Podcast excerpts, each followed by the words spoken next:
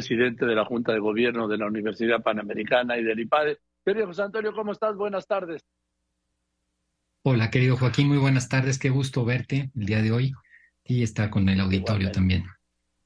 Venga, pues como siempre te escuchamos todos. Gracias, querido Joaquín.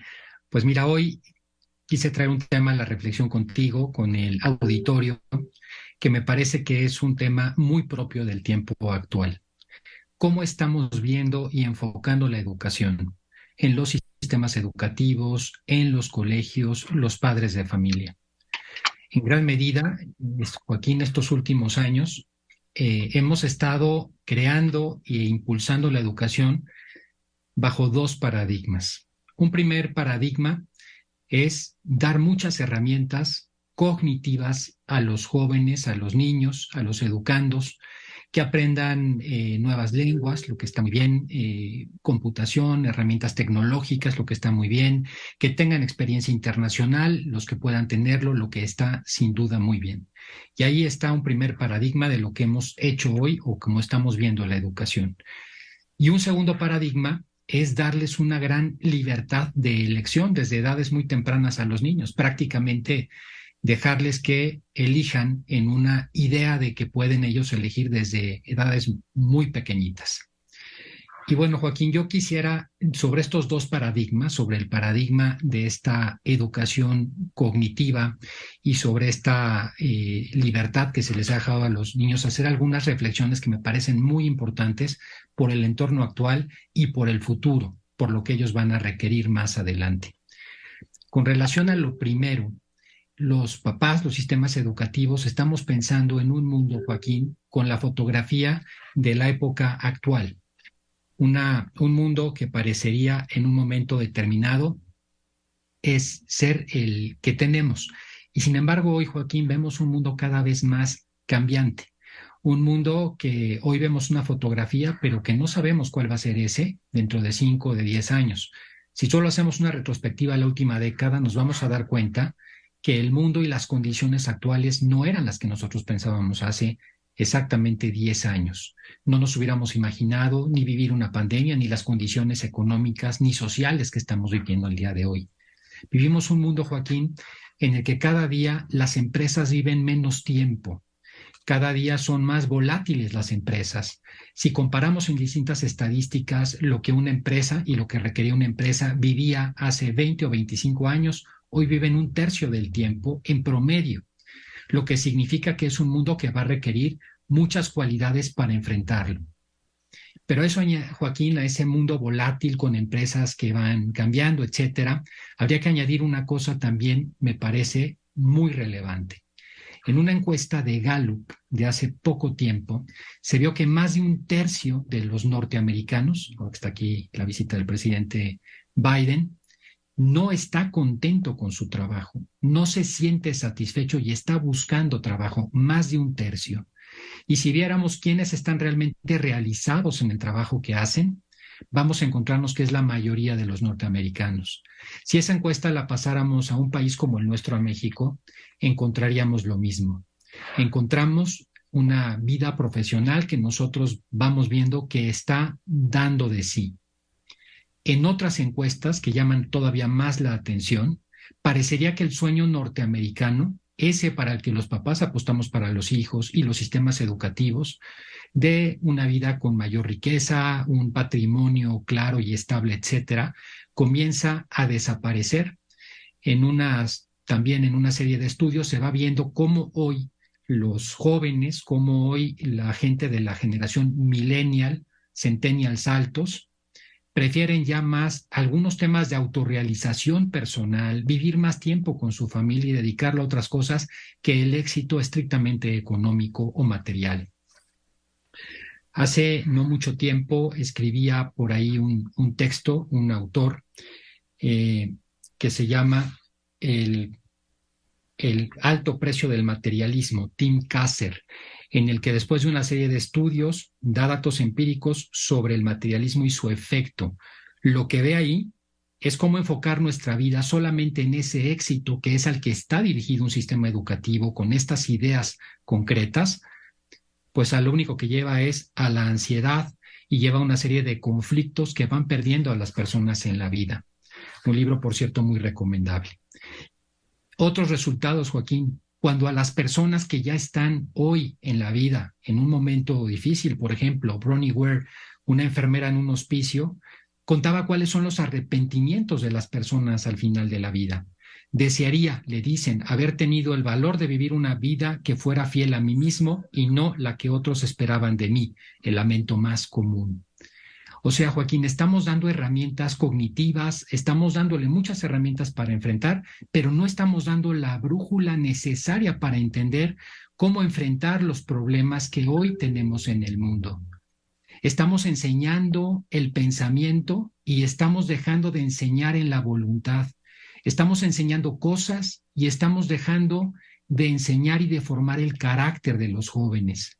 Y este es uno de los primeros paradigmas que habría que revisar, porque es cierto que hacen falta herramientas y por supuesto que las necesitamos, pero si dejamos de lado la formación de la voluntad y el carácter, los habremos dejado sin herramienta para enfrentar este mundo tan convulso, tan volátil.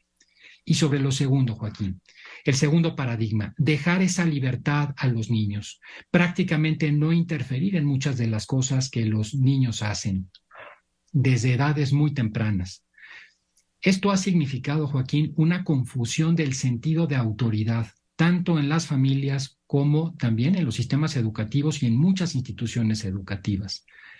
Hemos pasado de un sentido bastante cercano al autoritarismo en la generación silenciosa, que fue la generación que vivió la Segunda Guerra Mundial, a un sentido prácticamente permisivo hacia la generación baby boomer y sobre todo hacia la generación X de padres que hemos dejado que nuestros hijos prácticamente vayan por la vida tomando sus propias decisiones, sin darnos cuenta que eso lo que produce en los jóvenes son resultados bastante adversos. Fíjate que hay un estudio muy interesante también, hoy que estoy citando algunos, que son números que vale la pena escuchar, de, de un autor que se llama Leonard Sachs, que dice lo siguiente, hace más de 50 años el sociólogo eh, James Coleman realizó una encuesta a los adolescentes norteamericanos. Supongamos que has deseado ingresar en una hermandad de la facultad durante largo tiempo y te invitan a unirte. Tus padres no están de acuerdo con lo que hagas. ¿Te incorporarías? En esa época, estamos hablando hace 50 años, Joaquín, para la mayoría de los jóvenes la opinión de los padres pesaba más que la consideración de sus iguales. No ocurre así hoy. En una versión, en un estudio que se hizo en el año 2015, consultándoles si todos tus amigos formasen parte de una red social en concreto y todos quisiesen que tú también lo hicieses, pero tus padres no, ¿te registrarías aún así? La respuesta más frecuente de los jóvenes no fue un sí o un no, sino una carcajada. La simple noción de que un chico se molestase en consultarle a sus padres era tan improbable que resultaba divertida. Mis papás ni siquiera saben lo que es una red social un cambio, Joaquín, en poco tiempo, de una generación a otra, muy grande. Y eso ha generado una crisis de autoridad, que lo que hace es pegar a los jóvenes. Y cada vez está más demostrado los cuatro grandes problemas que genera la crisis de autoridad. La crisis de autoridad va llevando a una falta de autoestima en aquel al que no se le hace caso. Y eso lleva a problemas primero de obesidad en los jóvenes y en los niños. Lleva también, Joaquín, y esto se ha puesto muy de moda, a la medicación, un segundo problema. Hoy un gran porcentaje de niños en el mundo están medicados. Al rezago escolar y sobre todo, Joaquín, a la fragilidad de carácter para enfrentar los problemas que la vida nos va llevando, que la vida de una manera u otra nos va a llevar hacia adelante. Por eso, Joaquín, en ambos paradigmas, ya sea en la enseñanza solamente de los conocimientos o ya sea en un momento determinado, en esa falta de autoridad, de dar líneas a los hijos. Y aquí recomiendo una lectura que también me parece importante, que se llama Padres Fuertes, Hijas Felices, de la señora Meg Merker. Este texto lo que señala es, soy feliz y encuentro la libertad en la medida en que se preocupan por mí. La libertad no es un autoritarismo, es una manera también de demostrar que estamos preocupados por nuestros hijos. Lo que mejor podemos hacer por nuestros hijos, por los niños, por los jóvenes, es educarlos. Y educarlos es darles conocimiento, sí, pero sobre todo formarlos en la voluntad y el carácter, lo que se nos está yendo un poco de las manos. Joaquín, cierro con una frase de Billy Graham que me parece muy adecuada para esto. Cuando se pierde la riqueza, no se pierde nada. Cuando se pierde la salud, se pierde bastante. Cuando se pierde el carácter, todo está perdido.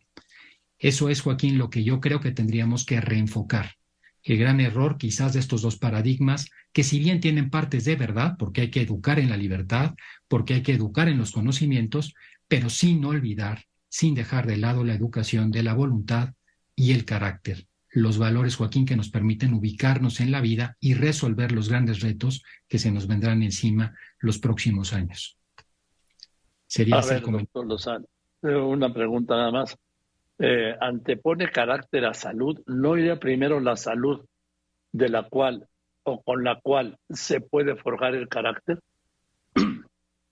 La salud, Joaquín, es absolutamente necesaria para el ser humano, pero el carácter es lo que nos permite, independientemente de nuestro estado de salud, de encontrar una respuesta a esa problemática. Cuando yo tengo un carácter eh, fuerte, un carácter equilibrado, un carácter que me permite comprender la circunstancia en la que estoy, estoy enfermo, pero lo puedo enfrentar. Claro, muchas veces eso no dependerá solamente de mi voluntad, depende también de las condiciones de salud, por supuesto. Ahora una persona, Joaquín, que está enferma de salud, puede tomar medicina. La salud es fundamental. Pero esa persona que se siente mal, que tiene gripa, etcétera, sigue siendo esa persona. La persona que ha perdido el carácter, Joaquín, ha perdido la identidad. Es prácticamente lo ha perdido todo. No tiene forma de ni siquiera enfrentar los problemas. Fíjate que una cosa que pasa mucho, jóvenes que han sido y se ha invertido muchísimo en su educación, los han mandado al extranjero, han puesto en ellos una apuesta importantísima, sus papás, y de repente resulta que terminan la carrera, que terminan una circunstancia, etcétera, y no tienen un rumbo claro, Joaquín, no saben qué hacer, no saben qué sigue en su vida. Y eso muchas veces es porque hace falta enseñar más el tema de valores y más el tema de la voluntad. Ubicarse en la vida es algo, primero que nada, fundamental. Pues gracias, querido José Antonio, como siempre. De verdad que eres un bálsamo y te mando un abrazo con cariño. estés muy bien. Muchísimas gracias. Igualmente, querido Joaquín, un abrazo grande. Que estés muy bien, el doctor José Antonio Lozano Díez, presidente de la Junta de Gobierno de la Universidad Panamericana y del IPADE. Voy a